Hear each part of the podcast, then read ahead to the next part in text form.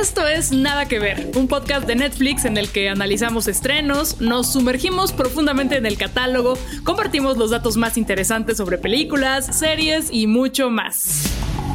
Yo soy Javier Ibarreche y mi personaje favorito de esta parte de la casa de papel es, sin lugar a dudas, el coronel Tamayo. Cada cosa que yo he pensado acerca de esta serie desde que salió la primera parte, el coronel Tamayo lo dijo en voz alta en estos primeros cinco episodios. Lo amé.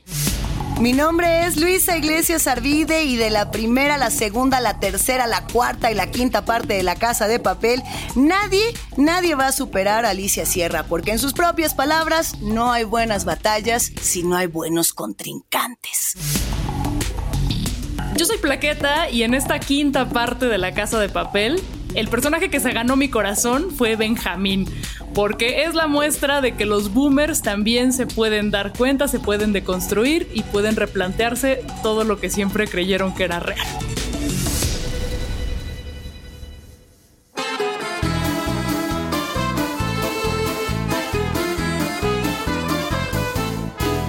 Una mattina mi sono alzato, oh vela ciao, vela ciao, vela ciao, ciao, ciao, una mattina. Señoras y señores, tenemos dos noticias para darles, una buena y una mala. La mala es que este podcast está sufriendo un ataque y la buena es que los atacantes somos... No, no, no, no, Plaqueta, te dejaste llevar un poquito por el personaje. La buena es que vamos a dedicarle el episodio entero a los nuevos capítulos de esta temporada de La Casa de Papel que tanto estábamos esperando. Y la mala es que si no terminaste de verlo, pues no podrás escucharnos esta semana porque va a haber puritito spoiler en este Nada que ver. Ya están avisados, ¿eh?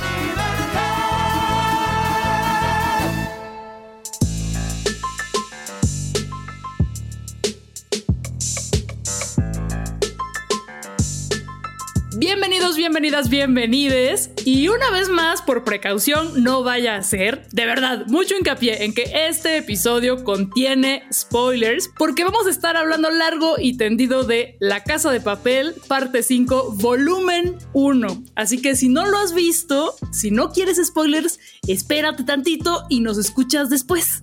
Sí, por favor, que aquí no queremos arruinarle la experiencia a nadie. La idea esta semana es poder desmenuzar cada detalle, cada sorpresa, cada frase, cada momento que vimos en estos cinco episodios del volumen 1 de la quinta parte, que sabemos que ya están haciendo ustedes seguramente.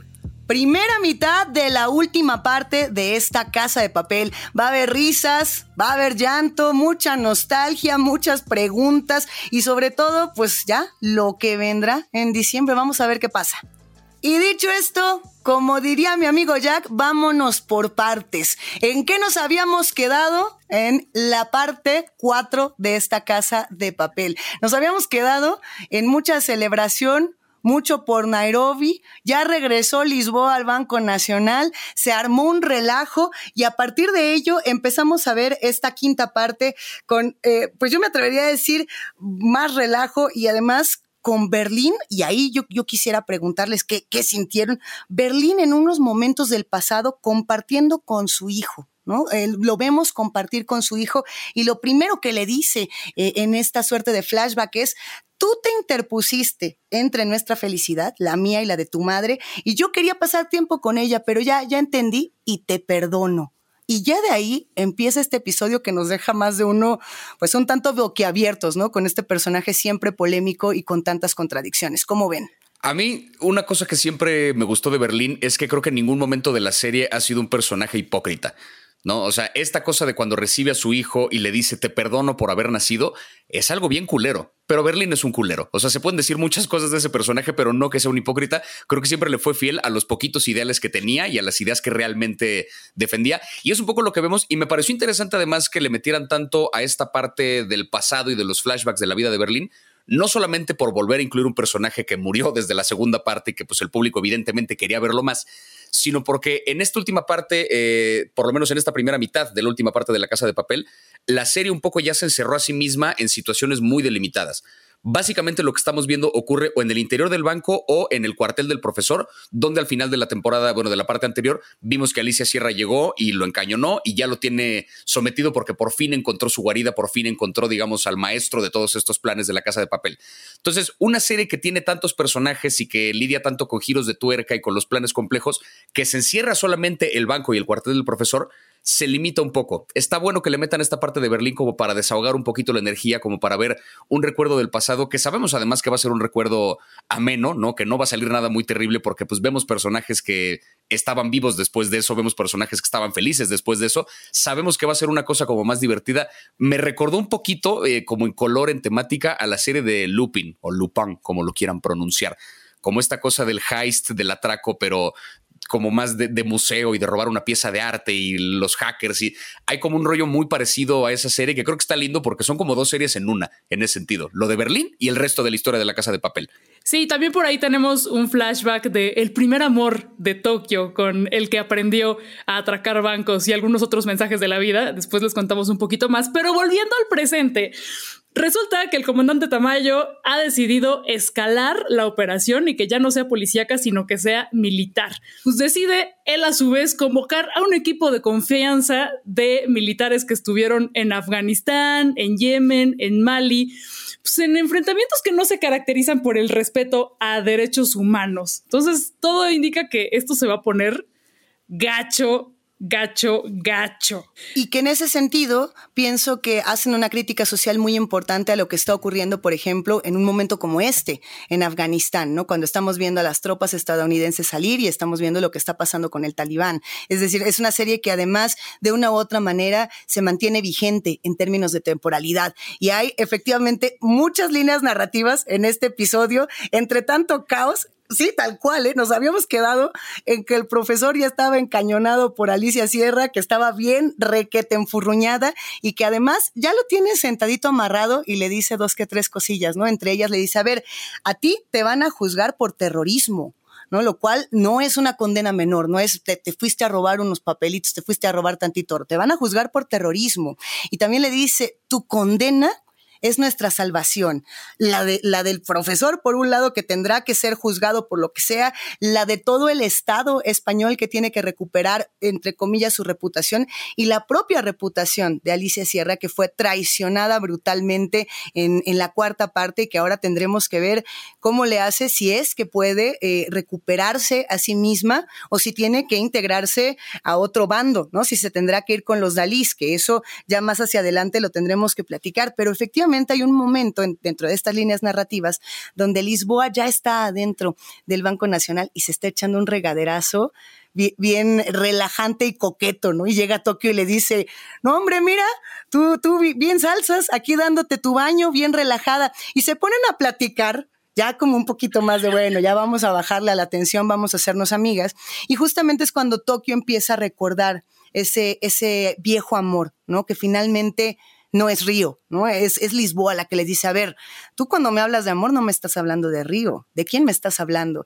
Y entonces Tokio deja entrever, todavía no alcanzamos a vislumbrar del todo esta historia de, de un amante, de una pareja con quien le entraba pues, pues a distintos robos, pero no nos dice mucho más más que, que él murió, ¿no? E, e, este viejo amante, Javi. Sí, y retomando un poco esta parte de los flashbacks de Berlín, en este primer capítulo todavía no parecen tener razón de ser, porque de alguna forma estamos viendo el pasado de Berlín, pero ya sabemos lo que le pasa a Berlín, ya sabemos que muere, estamos viendo personajes que no están involucrados o parece ser que no están involucrados en esta parte de la historia, todavía no nos dan un motivo por el cual estamos viendo tanto de la vida de Berlín. Yo sé, o sea, yo me imagino que el motivo detrás de los guionistas es, sabemos que la gente quiere más de Berlín, entonces vamos a darles un poco más, pero sí siento que están apuntándole un poquito a que eventualmente esa historia que estamos viendo de Berlín en el pasado con su hijo robando piezas de oro de un museo y haciendo estos atracos como a menor escala que lo que hacen en la serie de la Casa de Papel, van eventualmente a conectar con la historia que estamos viendo de los Dalís y del atraco principal en la Reserva de Oro.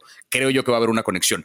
Y efectivamente, eh, ya vemos por primera vez, y eso no saben cómo lo celebro, que por primera vez este grupo de ladrones está por fin recibiendo las consecuencias de un plan que está hecho con las nalgas, porque este último plan no lo estuvieron haciendo durante 20 años. Este último plan lo hicieron en dos meses para poder rescatar a Río y llegan ahí a medio tratar de improvisar, a sacar. Entonces, Lisboa está dentro del banco y, por, y como consecuencia de eso van a tener que sacar menos oro, ¿no? Porque tienen mucho menos tiempo para poder, eh, para poder sacar lo que hayan ya derretido y convertido en pepitas hasta ahorita. Tenemos que el ejército ya va a entrar porque Tamayo ya está tomando decisiones más radicales para poder sacar de aquí estos ladrones. Y eh, bueno, el ejército eh, logra entrar. Y tenemos además que Tamayo ya también está echando a Alicia Sierra a un pozo, ¿no? Ya definitivamente para justificar el por qué salió mal todo lo que estaban haciendo antes con la operación, dice que Alicia Sierra estuvo siempre involucrada con los Dalís, incluso fabrica evidencia diciendo que la banda del profesor le mandó una transferencia de no sé cuántos millones de euros a una cuenta en el exterior y fabrican esa cuenta y le fabrican esas pruebas en contra para convencer a la población de que Alicia está involucrada con este grupo no es ese, eso en particular no me alegra tanto porque creo que Alicia se merece más en esta serie, pero me alegra que por fin esta banda pasó un capítulo entero sin que todo fuera parte del plan del profesor. Les están saliendo mal las cosas porque vaya, ya por fin. Hay un momento que me encantó de este capítulo y es cuando están Palermo y Denver en el Museo del Oro y Palermo hace una crítica a todo lo robado, a todos esos tesoros que España se robó de lo que hoy conocemos como Latinoamérica. Vez dice, bueno, pues tesoros este lo hace mi hijo en 30 segundos. Pero bueno, eh, eso me pareció muy acertado, pues como de hacer ese recuento histórico de cómo el imperio español fue construido en el despojo a otros pueblos. Y el final se queda en que todo está perdido en una secuencia que parece como de comercial de seguros de vida, es súper desgarradora, y el profesor se disculpa con cada uno de ellos y les dice que todo está perdido, se ha caído el plan. Por favor, perdónenlo. Pero sabemos, sabemos que no todo está perdido. No todo está perdido, no todo está perdido. Por ahí hay dos personajes que la libran, que dentro del todo está mal, la libran y que además nos hacen el puente para el segundo episodio. Esos dos personajes son Berlín y Marsella, que tienen que sacar el helicóptero de este helicóptero con el que nos habíamos quedado en la cuarta parte de y el helicóptero dónde quedó, ¿no? Donde pues justamente Lisboa entra al banco al Banco Nacional. Y entonces, bueno, logran dejar el helicóptero en un pastizal, escapan, Benjamín se hace la víctima, el víctimo, iba yo a decir, no, que mi corderito, que mi no sé qué, el otro, en Marsella se esconde, el Volvo rojo sale volando. Esa es una de esas secuencias que uno tiene que disfrutar y que nos da paso para el, segundo episodio, ¿no? El, primero cierra con esta frase que me gusta mucho de Alicia Sierra diciendo, pues no hay grandes eh, batallas si no hay grandes contrincantes, como de, no se me bajonee mi profesor, venga de ahí, ¿no? Y llegamos al segundo y llegamos con una bandera blanca. En este segundo episodio, la bandera blanca está marcando el paso de Lisboa, de Estocolmo y de Tokio, que salen descalzas del banco porque tienen que hacer un pacto de alguna manera, porque por ahí tienen a Gandía y Gandía ya se les anda ya se les anda quebrando de tanto trancazo, ya se anda muriendo. Lisboa tiene que hablar con el coronel y tiene que hacer un pacto. Y en ese pacto se da cuenta de algo muy importante. ¿Cómo ven? Sí, ese es un gran momento porque ahí la alusión un poquito al ajedrez y esta cuestión de qué tanto sabe mi contrincante, qué movida va a ser, creo que la manejan bastante bien en ese episodio. Lisboa y el equipo asumen que cuando el profesor les dijo que era la última vez que iba a hablar con ellos y que ya estaba todo perdido, es porque la policía ya lo había capturado. Pero cuando Lisboa sale a hablar con el coronel, se da cuenta que el coronel no ha jugado su carta más fuerte, que es ya tenemos al profesor. Y ahí es donde caen en cuenta que la policía no tiene al profesor. Alicia lo capturó por su cuenta y se enteran después que Alicia ya fue traicionada por completo por la policía. Entonces saben que ella está actuando por su cuenta y ven que el profesor está jugando su propia partida, tratando justamente de ganarse a Alicia, tratando de convencerla o de, de ganarle en ingenio para poder liberarse pero saben que el profesor no está en manos de la policía todavía, entonces que no todo está perdido. Regresan entonces al banco con la intención de liberar a Gandía precisamente para ganar un poco más de tiempo en lo que terminan ahí de guardar el oro y lo mandan por un tubo, no sé qué, para poder sacarlo, porque la cosa ya está, parece ser en las últimas horas de este, de este robo, ¿no? Parece que ya tienen el tiempo encima porque en el momento que entre el ejército sabe que es una guerra que van a perder, por puros números nada más. Adentro son 10 ladrones, afuera son la cantidad de soldados que tú quieras. Entonces, un momento bien interesante cuando Lisboa se da cuenta de eso. Y por ahí hay un momento, y esto fue quizá mi favorito de, este episodio, y creo que por eso fue mi personaje favorito de la serie, cuando se escucha dentro del banco no sé qué caos, no sé qué cosa terrible, y un policía le dice al coronel Tamayo como, coronel, creo que ya están cediendo, creo que ya por fin les estamos ganando. Y el coronel se lanza un comentario de, pero seguro es el plan Valencia o el plan Pequino, no sé qué chingados y todo era parte del plan del profesor. Que dije, eso, eso es lo mismo que he dicho yo de cada episodio de esta serie desde que empezó la primera parte. Y aquí está Tamayo poniéndolo en pantalla. El plan Pekín, el plan Valencia, el plan Guyana Francesa, el plan todo es un plan, todo es un plan a partir de una ciudad. Amé ese momento, amé ese momento. Bueno, en lo, que están de que entre sí, que no, que liberamos a Gandía, pero me lo madreo, pero yo me lo madreo más. Arturo, el personaje más detestado, mundialmente en esta serie, se empieza a organizar para robarse unas armas y unos chalecos y organiza una revuelta que obviamente sale mal porque el güey está bien baboso. Entonces ya agarra, agarra su arma, empieza a disparar a lo bruto, le dispara a dos de los rehenes. Se, se, lleva a todos como a resguardarse y en ese enfrentamiento se dan cuenta de que por accidente llegaron a donde está el arsenal de la banda. Y Arturo se enferma de poder, así de ya la hice empieza a llamar a las granadas que se encuentra con nombres de futbolistas, que se me hace el momento más hilarante de, del capítulo. Así de, ¿qué te pasa? Es Cristiano Ronaldo, Messi, ¿qué? Enfermo de poder. Y se sabe que eso no va a terminar bien porque pues no, la inteligencia emocional de Arturito pues no es precisamente su fuerte. La inteligencia en general para Arturito, personaje muy desafortunado que cada vez pinta papior. Eh, hay un momento justo antes de que Arturito pierda la razón donde él están, bueno, él sale, ¿no? Junto con el gobernador, es parte de los rehenes que salen en esta comitiva junto con Tokio, Estocolmo y Lisboa, ¿no? Cuando están con la bandera de paz y están viendo qué va a pasar y el gobernador se anda secreteando, andan en el cuchicheo Arturito y el gobernador. Y el gobernador le dice, abusado porque ahí vienen los militares. Ahí ya los acabo de ver en la esquina que ahí vienen, ¿no? Y Arturito dice, pues qué mejor, ¿no? Que se, que se arme la tranquiza. Y, y por ahí el gobernador le dice, no, a ver, espérame, es que este es un tema delicado, porque para los dalís o para la policía, nosotros somos rehenes, pero para los militares nosotros somos daños colaterales, ¿no? Y creo que ahí te están marcando un poco lo que estamos a punto de ver en esta temporada, que ya no es tanto un escenario de robo o de atraco, sino un escenario de guerra. Y creo que es una crítica muy fuerte a la guerra en el mundo, no solamente por parte de la Unión Europea, en este caso, sino en, conjunto. Eh, es una crítica social muy fuerte de la, de la actitud y del protagonismo que pueden tener los militares como tal, ¿no? Por lo menos la visión social que se tiene de los militares, lo cual me parece interesantísimo, ¿no? Y, efectivamente pierde la razón y mientras está eh, la matazón, las granadas, Arturito eh, queriendo poder, que esa siempre ha sido su motivación porque siempre quiso ser el héroe, aunque nunca jamás le va a salir. Eh, además de ello, está Alicia, Alicia Sierra, anda con, anda con el profesor y dice, a ver, yo te voy a grabar porque yo me tengo que proteger, ¿eh? A mí, a mí no me van a dejar así, yo tengo que salvar este asunto. Entonces empieza a grabar un video para protegerse y le pregunta al profesor por el plan París. Yo no sé ustedes, a mí este momento se me hizo bien raro, raro para bien y para mal, porque el profesor ya está diciendo de qué se trata el plan París. Y entonces le, lo interrumpe Alicia y le dice, pero tú nunca me dices la verdad. Y entonces ya nunca sabemos el desenlace de este plan. Es, un, es, es, tramposón por parte de los guionistas, se agradece, porque también queremos saber pues qué va a pasar y cómo es, es que todo esto pues se va a desenvolver.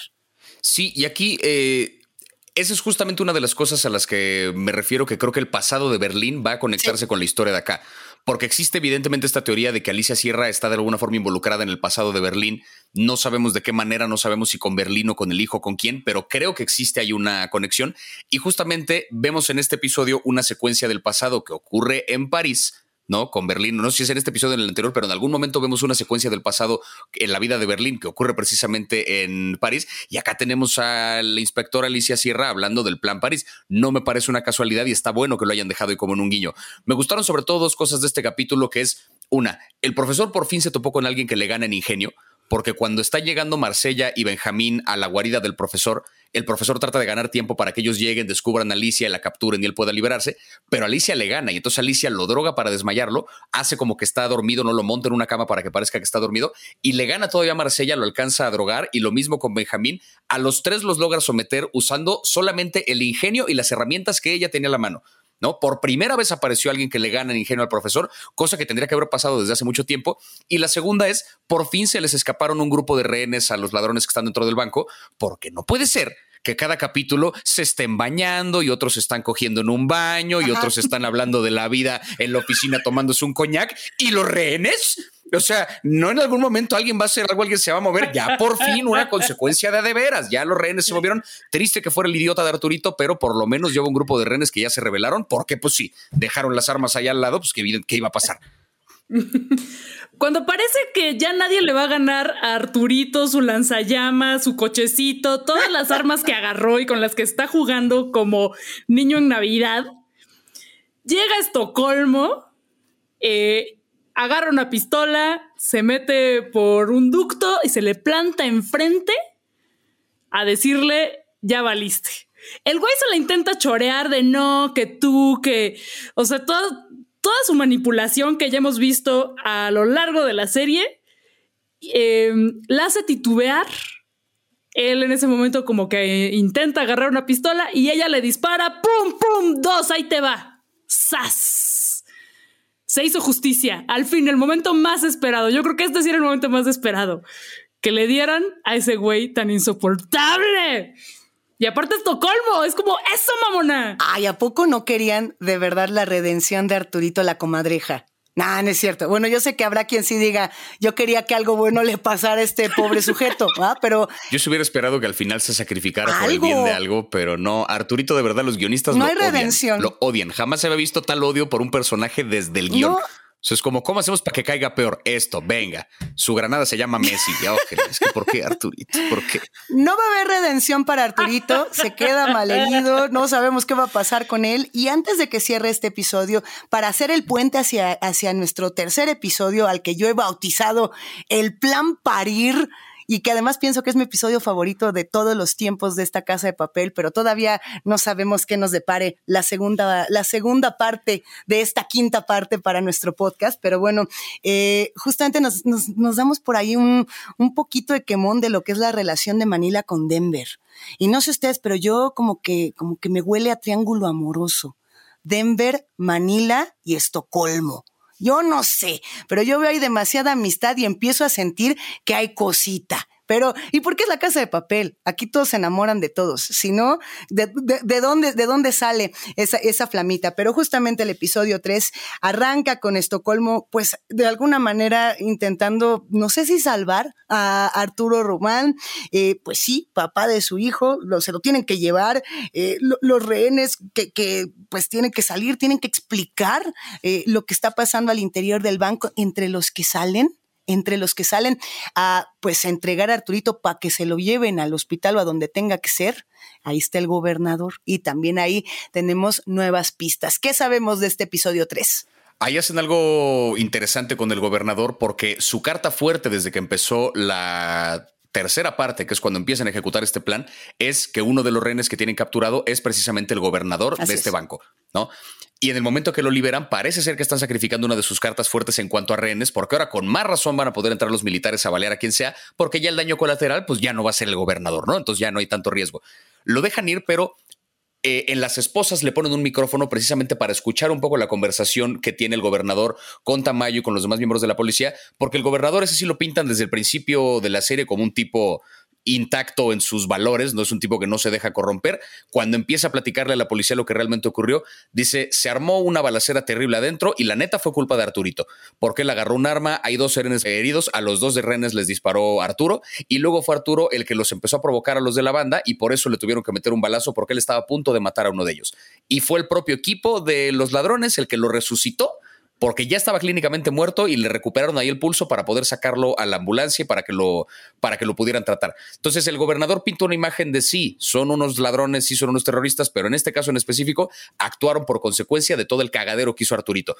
Y toda esta conversación la graban en un micrófono que le pusieron en las esposas y se escucha a Tamayo claramente la tercera vez en la serie que lo dice, que se va a brincar la ley, que no le importa, que lo mejor que podría pasar es que se muera Arturito para que la gente vea que los de adentro son unos asesinos y que pueda por fin meter al ejército.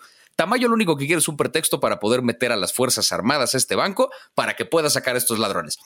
Y ya parece que está encontrando su excusa, pero esta información la van a usar después en su contra porque pues Tamayo sí, sí la pasó a cagar, sí la pasó a cagar un poquito.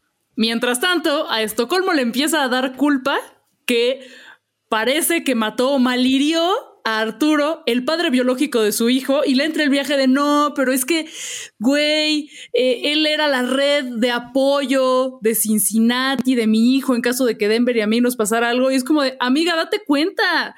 Sería mejor que, que a tu hijo lo criara una jauría de perros callejeros antes de ese güey, que es así la peor basura que hay. Y en ese sentido, Manila le dice algo súper bonito y es como los papás siempre la cagan, siempre la van a cagar, pero lo importante es que haya amor. Y eso es un discurso súper, súper lindo que nos da pie a el milagro de la vida. ¿Qué ocurre? El en este milagro de la vida. Al fin, al fin. Todavía, que ¿ya nos vamos al milagro de la vida o nos vamos con los vikingos? Ustedes digan, vikingos o milagro de la vida. ¿Cuál de las dos? Uy, esta es la. Milagro Órale, de la vida. órale. Primero milagro de la vida y ahorita llegamos a los vikingos para hacerla de emoción, para hacerla de emoción y también para que quienes nos estén escuchando de una buena vayan apuntando vikingos, porque estoy segura de que esto tendrá pertinencia, por lo menos para la historia de Berlín, pero llegaremos a ello. Eh, está Alicia Sierra que si sí, que si no, ya para ese momento por angas o mangas, porque esta mujer es asombrosa, ya tiene amarrados en, en- en su, en su cuartel al profesor, a Marsella y a Benjamín, porque en algún momento llegaron estos dos como que quiero rescatar al profesor, nada que se me quedan todos ahí, se me cuadran, ya los tiene a los tres y en esos sasacuás se le rompe la fuente. Y yo no sé ustedes, pero yo sí, ah, solté el grito, no hubo manera de evitarlo y, y bueno, pues yo no sé cómo yo me sentiría si mis respectivos parteros fueran a hacer este trío. No estoy segura de, cuál- de cuáles serían mis opiniones si el profesor Marsella y Berlín me tuvieran que cuidar en este momento. Benjamín. Perdón, sí, Benjamín, tuvieran que cuidarme en este momento y yo tuviera que, que observar mi cuerpo, el interior de mi cuerpo con un teléfono celular, eh, con un selfie stick. Muy complicado el momento. Todo el episodio, todo el episodio, estamos eh, con una tensión constante entre que si nace, si no nace y cómo va a estar la seguridad de Alicia Sierra. Y, y no sabemos todavía. Ahorita llegamos a, a qué pasa con ese nacimiento. ¿Qué, ¿Qué onda? ¿Le entramos a qué? ¿Por dónde nos vamos? eh, paréntesis de los vikingos, Sí. entonces, o. Paréntesis vikingo. Yo digo que paréntesis vikingo. Bueno, mientras esto está ocurriendo en el presente, en el pasado vemos cómo Berlín se va allá a comer con su hijo, eh, le presenta a su esposa, no es la primera vez que el hijo conoce a la esposa de Berlín. Ahí hay un pequeño guiño de cómo Berlín encara al hijo diciéndole como quieres seducir a mi esposa, te gustó, te parece atractiva. Una escena incomodísima porque Berlín era un tipo todo menos cómodo de estar con él. Un tipo muy confrontativo, un tipo que te decía las cosas muy directamente en la cara. Eh, total, le platica a su hijo que pretende ejecutar un robo y que necesita de sus habilidades. Resulta que su hijo estudió por ahí una ingeniería en una cuestión ahí de sistemas, mecatrónica, computadoras, y Berlín incluso le dice, ¿por qué crees que te pagué la carrera? Pues porque quiero tus habilidades para un robo en el que me vas a ayudar. Él quiere meter a su hijo a este mundo del robo y lo dice con el pretexto de quiero que aprendas a vivir. No, no quisiera que te murieras sin haber vivido realmente. Sí, el robo tiene sus riesgos, puedes acabar en la cárcel, puedes acabar muerto, pero la adrenalina, el poder que sientes al hacer esto, dice Berlín incluso en algún momento, los ladrones somos los verdaderos libertadores. ¿No? Quienes realmente viven una vida completamente libre porque dice cuando algo, cuando quieres algo tienes que tomarlo a la fuerza. Es un discurso complicado, pero Berlín cree fervientemente en este discurso. Y cuando están discutiendo qué se van a robar, resulta que existen estas piezas de oro vikingo en un museo en el que va a haber una, un concierto de la esposa de Berlín, que es pianista.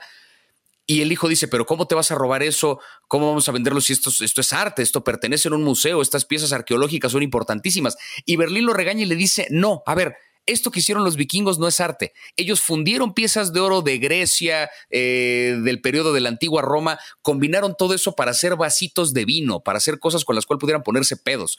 Esto no es arte. Nosotros le vamos a devolver la dignidad de ese oro al robarlo haciendo una obra de arte en este atraco que vamos a formular.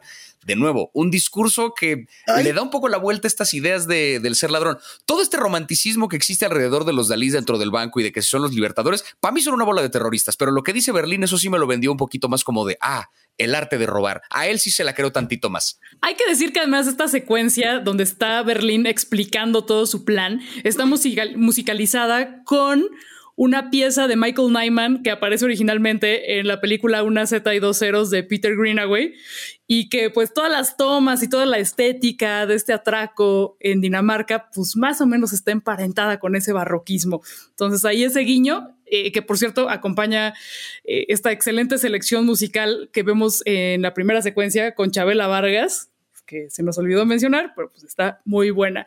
Pero volviendo, volviendo al presente y al milagro de la vida, resulta que Alicia está en pleno trabajo de parto. Ay, no. Y el chamaco nomás no sale. El producto nomás no sale porque resulta que viene al revés.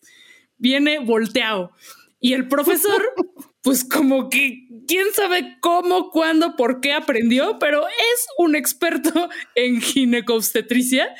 Y le dice, no, pues lo que tendríamos que hacer es bla, bla, bla, no sé qué cosas hipertécnicas.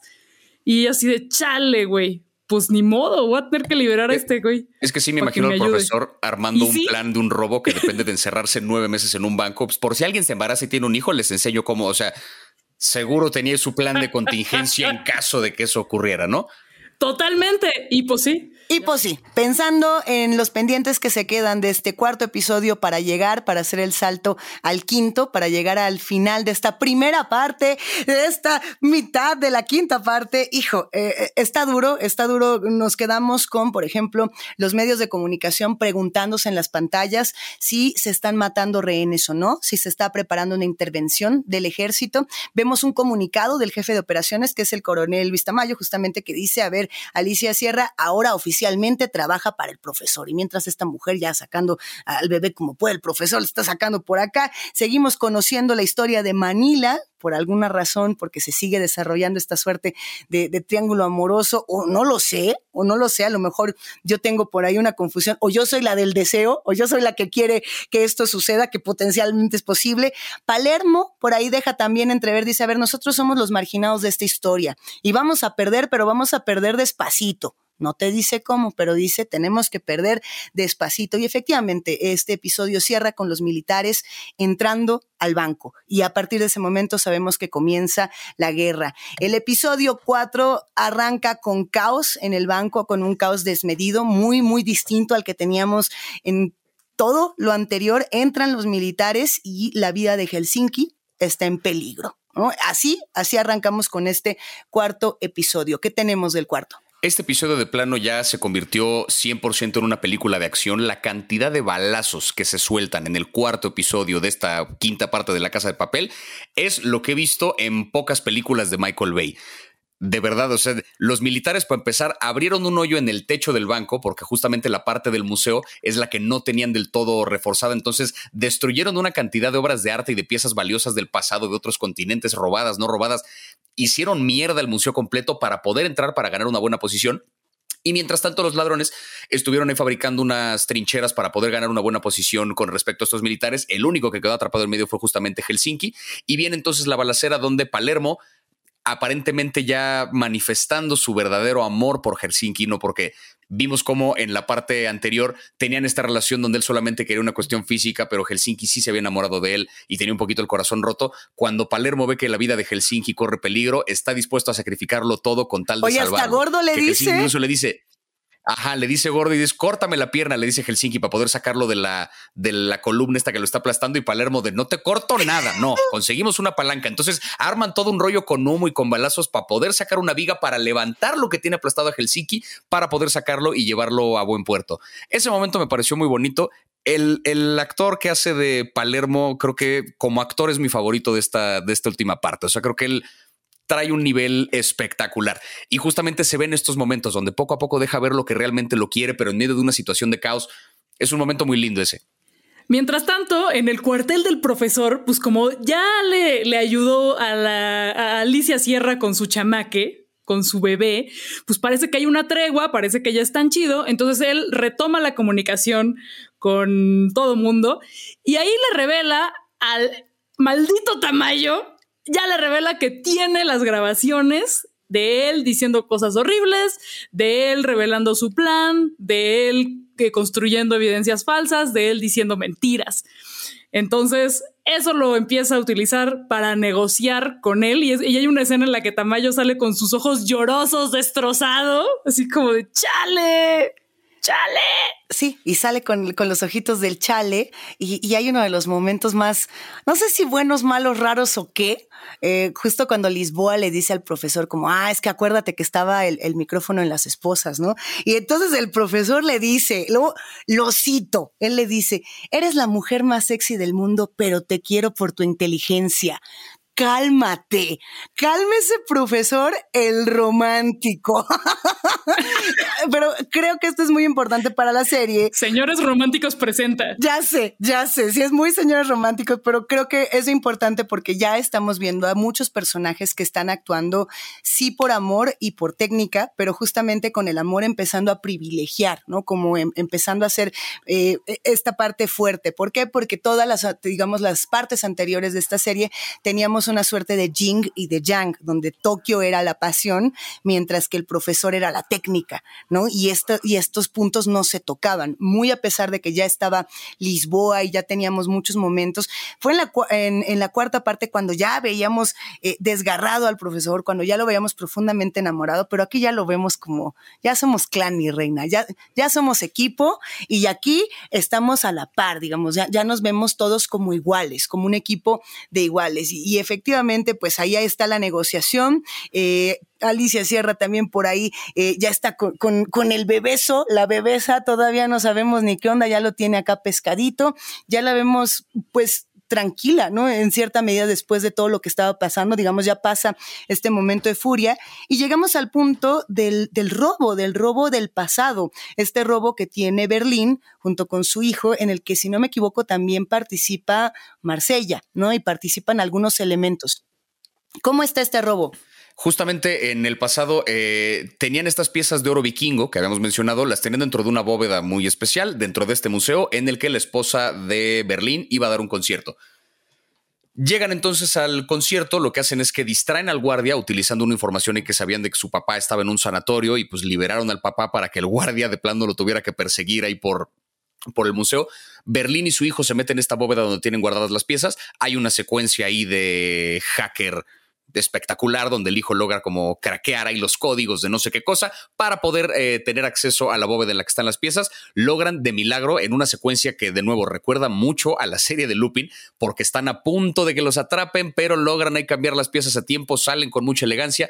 Total que Berlín y su hijo tienen las piezas de oro reales en un maletín, las piezas falsas ya están colocadas en su lugar, nadie se enteró de nada y Berlín le dice a su hijo, aquí te voy a dar la lección más importante, le quita el maletín con las piezas y lo avienta por la ventana y le dice, papá, ¿qué acabas de hacer? Acabas de aventar 15 millones de euros por la ventana. Y el papá, esto es para que aprendas una lección justamente acerca de estas cosas del arte del robo y de lo que hacen. Y Berlín como, pero bueno, yo vine aquí a disfrutar el concierto de mi esposa. y se va muy campante y muy elegante como siempre ha sido. Y el hijo se queda con cara de, me traen hecho un pendejo desde que llegué a Europa. O sea, no, no, el papá nomás le dice una cosa, luego le dice otra, lo mete un robo y al final tira todo por la ventana. Todo para enterarnos hacia el final del episodio que era parte del plan, que no iban a sacar el maletín por la puerta. Bogotá se metió al río donde cayó el maletín, buceando y lo sacó. Y en un puentecito donde no los veía ninguna cámara, ya se trepan al barco y se lanzan ya con las piezas de oro que por fin, que por fin robaron. Y ahí hay un guiño bien importante porque es donde Berlín le dice, le reitera a su hijo, en esta vida, si quieres algo, tienes que tomarlo por la fuerza. Y ahí nomás, el hijo de Berlín le lanza ojitos a la esposa de Berlín. No más. Ahí nada más como un, ah, sí, así funciona la vida, papá. No te dicen más, no te dicen más, pero yo estoy seguro que esa historia tiene consecuencias en lo que estamos viendo en el presente, lo podría apostar. Y bueno, y para rematar el episodio con lo que está ocurriendo en el presente, el profesor, que ahora ya por fin retomó el control de la situación y ya se puede comunicar con su banda, les dice que hay una forma de ganarle posición a los militares. Se van con un montón de rehenes a la azotea, justamente para que la policía no les vaya a disparar, para que se confundan y que crean que todo mundo son rehenes. Logran entonces en medio de este caos acercarse. Eh, Denver, Tokio y Manila se acercan al techo al hoyo que explotaron eh, los militares, bajan por unas cuerdas, les empiezan a disparar. Parece ser que la banda entonces ganó posición, pero por ahí los militares, el grupo de Sagasta, que es el líder de este ejército elite, avienta una granada, logra ganar la posición y el episodio termina con que cerraron una compuerta de seguridad que sella el museo del resto de las secciones del banco. Tenemos entonces a todo el grupo de militares en la zona segura, digamos, por donde cayeron por el hoyo, y en la cocina de este lugar están atrincherados Denver, Tokio y Manila sin ninguna posibilidad de salir, sabiendo que en cualquier momento estos militares llegan y los pueden matar a los tres sin ningún problema. Yo quiero saber qué clase de entrenamiento militar les puso el profesor para que en dos meses esta gente aprendiera a ponérsele al tú por tú a gente que luchó en guerras. Está grueso, ¿no? Pero bueno, saben sus ¿Cómo? planes, saben hacer sus cosas. Tú y no sabes tienen. trepar de esa manera. Yo ya aprendí en una semana. Me fui a un tour con el profesor y nada más me hizo como. Es que yo me mira. brinqué esa clase de la primaria, aparentemente, que es cuando lo aprende uno, porque no lo sé. Oye, que están en la azotea. Y a Manila le da la crisis, ¿eh? Yo nomás digo, y en la crisis se la cantan al Denver. ¿Sí o no? ¿Sí o no se la canta y le dice, pues sí me gustas? Y el Denver hace cara como de Sí. triángulo amoroso. Yo muero porque esto suceda. No sé por qué me dan tantas ganas, pero efectivamente Puede ser, puede ser. Y me los están, sí me los están distanciando un poquito a Estocolmo y a Denver en esta, en esta primera mitad de la quinta Ya han parte. tenido mucho Como que hemos visto ya tensión entre ellos, han tenido varios roces. Están ya como medio separados y acá Manila le canta su amor a Denver y queda trincherada con él en una cocina donde saben que la vida se les puede ir en Y nada. están los malos malísimos, los militares militarísimos, y le sueltan una frase a Tokio, ¿no? Que dice así como, Tokio, te está esperando Nairobi en el cielo, ¿no? Y con esa frase se acaba y con la cara de Tokio así de, ah, hijo, la que viene. Y esa frase a mí me parece un homenaje directo, pero no lo sé, a, ver ustedes qué pensarán, de Warriors, ¿no? De la película de los Warriors, ¿no? Es Warriors, come out and play, ¿no? Como de, este es un juego de bandas, este es un juego de pandillas. Aquí no somos los, los militares buenos, buenísimos, ni malos, malísimos, ni los dalís buenos, buenísimos, ni malos, malísimos, sino aquí ya somos las pandillas. Ahora sí nos vamos a agarrar. Y con eso, con eso llegamos al quinto episodio. ¿Qué pasó en este quinto episodio? Ay. Uf. En este quinto episodio arranca justo con un gran flashback a la relación de Tokio con René, donde hay una frase muy bonita que es, si no robamos, nos roban la vida. Y esto revela que este episodio se va a tratar acerca de cómo los personajes intentan buscar la libertad de una u otra forma, aunque no sea de las maneras más ortodoxas. Y pues Tokio se toma estas palabras con las que cierra el cuarto episodio muy en serio, porque es Gandhi ahí picándola y pues ella decide contraatacar, eh, jugando, engañándolo, manipulándolo, para que en algún momento, donde cuando están atrincherados en la cocina, eh, él avienta una granada, pero ella la cacha y se la regresa. ¡Pum! bendita sea la puntería de Tokio, porque, o sea, esa escena pudo haber salido muy mal. Pusieron ahí como la tapa de la estufa, una cosa de un acero ultra fortificado, impenetrable para poder atrincherarse, que tiene un par de ellos por donde este, Tokio, Denver y Manila han estado disparando. Tokio logra manipular allá a Gandía para que se encabrone. Gandía le avienta una granada por uno de estos hoyos. Tokio se avienta de verdad, o sea, como jugadora de voleibol olímpico. Se avienta como que cacha la granada, la regresa así mientras está ella cayendo por los aires, la avienta de regreso por uno de estos hoyos, la granada cae donde están los militares y termina matando a uno de ellos y otro de ellos termina herido. O sea, un milagro que lograra atinar ese tiro, pero pasa la granada del otro lado y entonces como que ganan un poquito, digamos, esa primera ronda de la batalla contra este grupo de militares. El equipo de militares ya está también enojado con Gandía porque fue Gandía el que provocó todo esto. Estaban esperando una estrategia, iban a hacer las cosas de manera más inteligente, pero Tokio se le metió en la cabeza y Gandía actuó por impulso y terminó provocando la muerte de uno de sus propios compañeros. ¿Sienten ustedes que el peso de Gandía fue eh, mucho en esta primera mitad de, de, la quinta parte? Lo pregunto porque siento que por momentos Gandía quedó un poco relegado, una pieza tan importante para eh, pues todo el, esta suerte de desenlace de la historia, ¿no? Y justamente para, para justificar la propia entrada de los militares, Gandía estaba jugando este papel fundamental y de pronto, pues no sé, a mí me hizo falta verlo tumbado diciendo sus, sus respectivas maldiciones, ay, ahorita les voy a agarrar cualquier cosa, ¿no? Pero nada más lo veíamos de pronto engrapado de la cara, tranqueado, sentado por ahí. ¿qué, ¿qué, piensan ustedes también de, de este actuar de Gandía? No, sí se la pasó diciendo cosas horribles y sí se, durante todo este volumen era así de, oh, ya, pero ¿por qué no lo mataron hace chingos de capítulos? Río, ¿por qué no lo mataste? Güey, tantos problemas que nos hubiéramos ahorrado con este malo malicísimo de males malo ever. No, sí está muy desesperante y muy malvadísimo. Qué villano, güey. Entonces, por eso da mucho gusto que, que, Tokio logre poner incluso a este grupo militar de élite en contra de él y que le pongan un hasta aquí porque ya se está pasando de lanza. Incluso para los, los contrincantes. Sí coincido un poquito con Luisa en esto de desde que liberan a Gandía al final del segundo episodio, creo que es cuando sale y logra ya como entrar otra vez en contacto con sus jefes y ponerse en contacto con estos militares que van a entrar, desde ese capítulo hasta este último, como que pasa un poco desapercibido. O sea, como que la fuerza a vencer se divide un poco entre lo que está planeando Tamayo y lo que Sagasta efectivamente está haciendo dentro del banco como líder militar de esta operación. Gandía sí queda como un poquito relegado. En este capítulo es donde recupera fuerza porque es justamente, no es el jefe de la operación, pero Tokio se mete en su cabeza y logra que haga todas estas cosas. En realidad, este capítulo entero es un poco como una, una especie de ratonera, ¿no? Tenemos estos tres personajes atrincherados en la cocina y estamos esperando a ver qué pasa primero, si alguien logra sacarlos o si los militares van a poder entrar y van a matar a alguno de ellos. Obviamente crece un poco esta tensión que hay entre Manila y Denver, ¿no? Que Manila ya está a full diciéndole lo que siente, pero Denver sigue como haciéndose güey porque pues no quiere enfrentar esa verdad, porque pues es su amiga, pero también está Estocolmo, como que Denver sigue un poco confundido en ese sentido. Y vemos al resto de los personajes tratando de liberar a estos tres que están atrincherados en la cocina. Por un lado tenemos a la banda que llevan a los fundidores que están en el sótano para poder usar esas mismas lanzas para perforar la puerta del museo, ¿no? Y poder entrar desde el otro lado y ganar posición.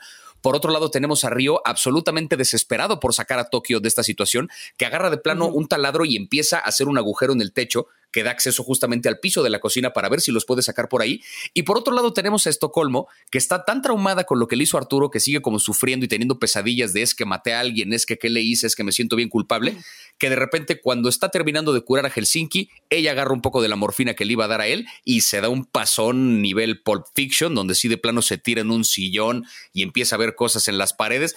Y de repente en una de esas, en medio de este viaje astral que está teniendo, escucha por ahí un ruidito como de una puerta y resulta que existe un elevador, que es el que movía los platos sucios de regreso a la cocina, eh, por el cual puede escapar la banda. ¿No? Entonces tienen estas tres alternativas, el hoyo que está haciendo Río, el hoyo que están haciendo los demás en la puerta o el elevador que descubrió Estocolmo.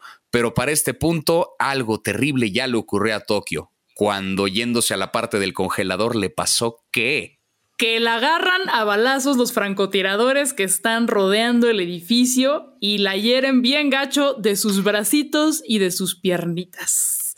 Entonces, esa posibilidad de escapar por el elevador para ella no es una opción porque no se puede agarrar de las cuerdas, o sea, se tendría que aventar y pues no está suavecita la caída.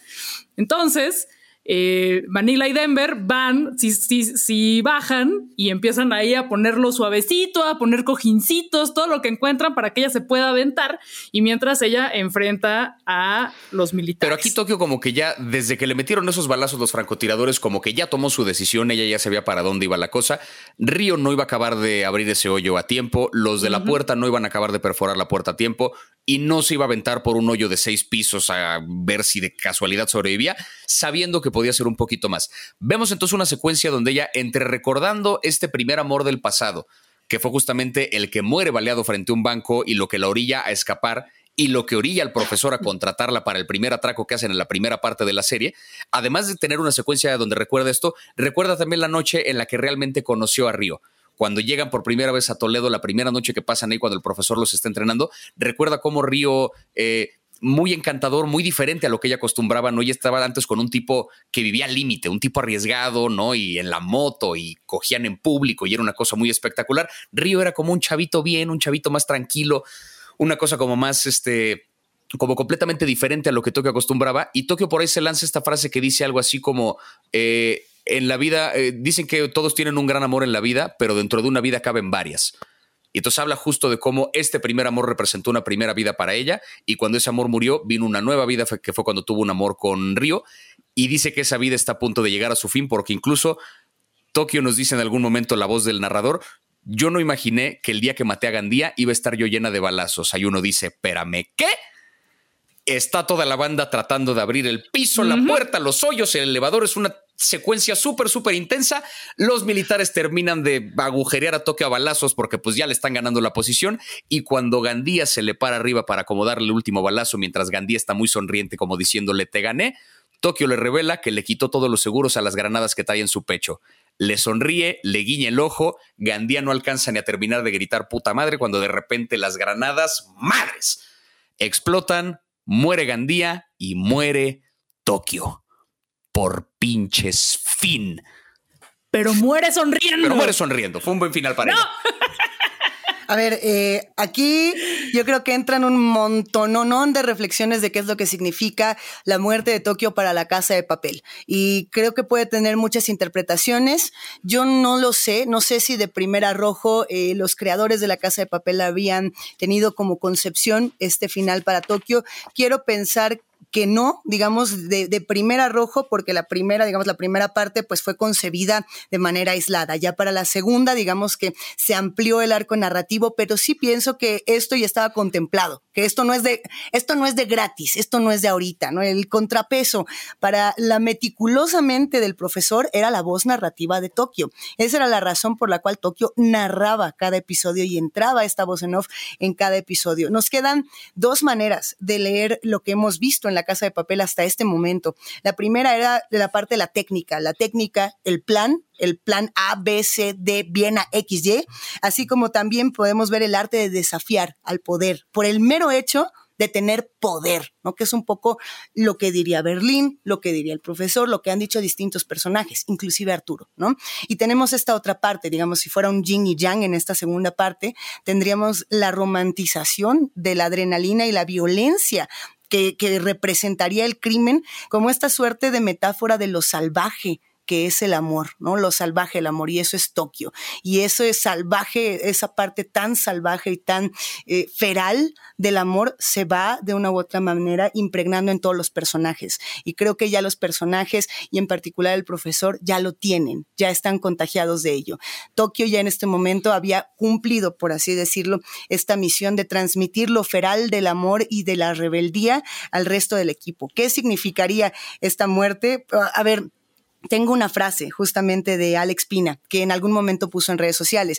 Él decía, sentimos, sentíamos que la serie tenía que estar contrapesada en términos femeninos y que elegir una mirada femenina, lo estoy leyendo, para contar todo el atraco era necesaria porque queríamos que el atraco fuera algo muy frío, muy masculino y de ahí que eligiéramos la voz de Tokio para hacer el otro lado. Eso fue lo que él dijo en su momento y por ello eh, los fanáticos de, de esta serie en diferentes plataformas se pusieron a hacer en mil cantidad de teorías locas de a quién le estaba contando la serie Tokio. ¿Con quién está hablando Tokio todo este tiempo? ¿A quién le ha estado hablando? ¿no? Entonces decían, a ver, eh, número uno, teoría uno, ¿no? Así de, los fans from hell, así de los aferrados. Decían eh, que Tokio estaba contando todo desde una celda, porque ella acaba en la cárcel. Entonces todo esto es un relato de la celda. Teoría número dos, que se lo está contando al hijo, hija de Alicia, ¿no? Justamente, ya sabemos que es hija. Ya sabemos que es hija, este la bautizan como Victoria, además, muy ya. poéticamente, ¿no? La victoria en este capítulo. Hasta la victoria siempre, ¿no? D dirían. Eh, y justamente eh, esa era la otra teoría, que le está hablando a la hija de Alicia.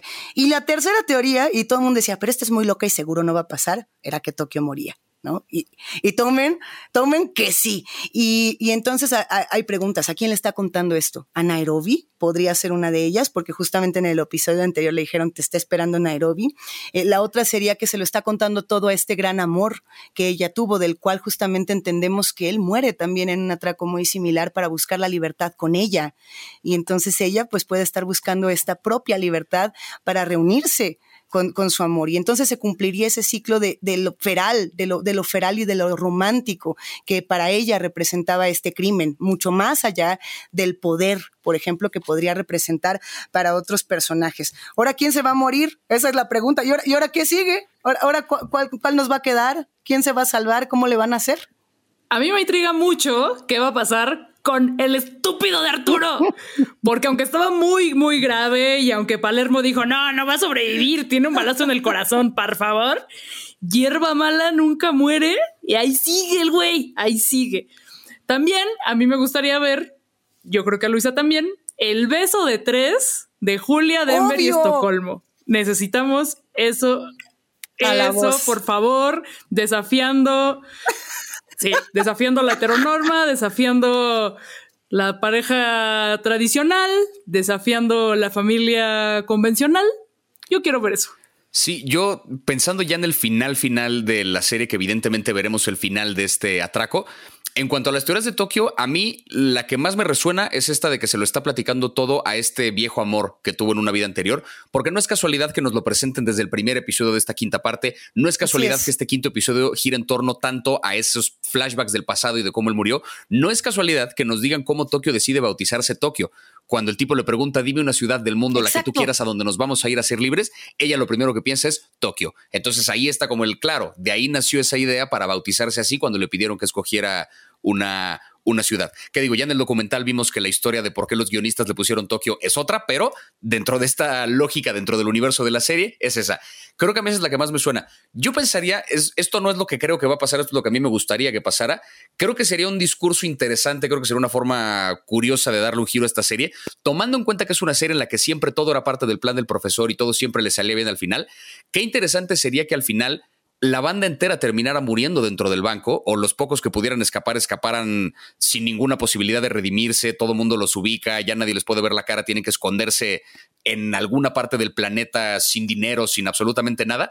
Y que terminara incluso la serie con que de repente el presidente de España le da a Tamayo una medalla por su servicio, una cosa así, pensando justamente en este discurso de este es el sistema el sistema te va a vencer, ¿no? Esta idea que tenías de libertad y de tal, incluso acá se la va a comer, como un discurso que, pensando en esta idea de, que la gente se encabrone después del final, que la gente tenga común, es que qué coraje que las cosas sean así. Creo que ese sería un final un poquito más productivo a nivel de lo que podría provocarnos a quienes lo estamos consumiendo. Siendo realistas con cómo esta serie está funcionando, creo que al final el profesor va a salir con el plan Pekín y todo estaba calculado. A mí me gustaría, por supuesto, que Alicia Sierra tenga un desenlace venturoso, porque siento que ella ha sido eh, la verdadera guerrera de, esta serie y, la verdadera antagonista de, esta serie. Y que le fuera, que le fuera mal en cualquier sentido, me rompería mi corazoncito como fanática, a mí. Y, y además de ello, yo siento que sí va a haber una conexión, y si no, pues, pues que no la haya y que yo me sorprenda, ¿no? Pero me encantaría que hubiera una conexión entre Alicia Sierra y el hijo de Berlín. Yo tengo la impresión de que algo va a haber ahí. No es gratuito que el hijo de Berlín esté apareciendo y que nos estén mostrando todas estas imágenes del pasado donde de pronto que si roba, que si no, que si la lección, que si la esposa del papá, que si el hijo, que si... ¿Qué vas a hacer? Eh, ¿Es acaso el hijo de Alicia Sierra el hijo del hijo? ¿El hijo del hijo o no? El nieto de Berlín el nieto de Berlín. A mí esa teoría me gusta, creo que voy por ahí. Pues, porque ella misma dice, soy, soy este, la mujer de un hombre muerto. ¿Quién es ese hombre muerto? ¿Es Berlín o es el hijo de Berlín que morirá en una secuencia que veremos en la... ¿Quién sabe? ¿Quién sabe? Algo tiene que haber ahí, porque esto es la casa de papel. O sea, las vueltas de tuerca están todo el tiempo allí. Entonces, algo tendrá que pasar con esa, esa otra historia y por lo pronto, pues vamos a estar muy atentos. No nos vamos a despegar. Yo más bien me imagino que el hijo de Berlín va a llegar ahí a salvar el día de sorpresa. Pero no sé, armemos la quiniela. El hijo de Berlín llegando. el hijo de Berlín, ahí te va, ahí te va. El hijo de Berlín que estudió mecatrónica y no sé qué, con su traje de Iron Man que acaba de fabricar, va a llegar de repente al banco y va a salvar a todo mundo con su ultra tecnología nivel Tony Stark. Soy un Avenger. A huevo, claro, ahí está, ahí está. Dime que esto todavía es parte del podcast, es necesario.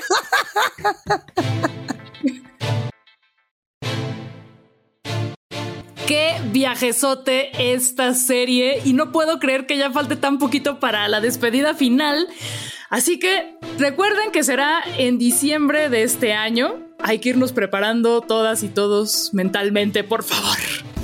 Y qué vicio este grupo de traje rojo y máscara de Dalí que nomás no me suelta. Yo sé que tengo una adicción en todo el sentido de la palabra con esta serie y ahí nos tiene desde hace no sé cuánto tiempo haciendo teorías y debatiendo cuestiones morales. Nos hemos dado el gusto de hablar mucho sobre esta serie, pero a ver qué nos depara diciembre, a ver qué nos depara la segunda mitad de la última parte de La Casa de Papel. Odiamos amar la casa de papel, amamos odiar la casa de papel, todos estamos al pendiente de lo que va a ocurrir con todos estos personajes, así que por lo pronto recuerden que pueden seguirnos en Spotify, en Apple Podcast, en Google Podcast o en su app consentida, la que quieran. Nosotras, nosotros somos Plaqueta, Javier y Luisa y esto fue Nada que ver, un podcast de Netflix producido por el equipo de Posta. Gracias por escucharnos, bye.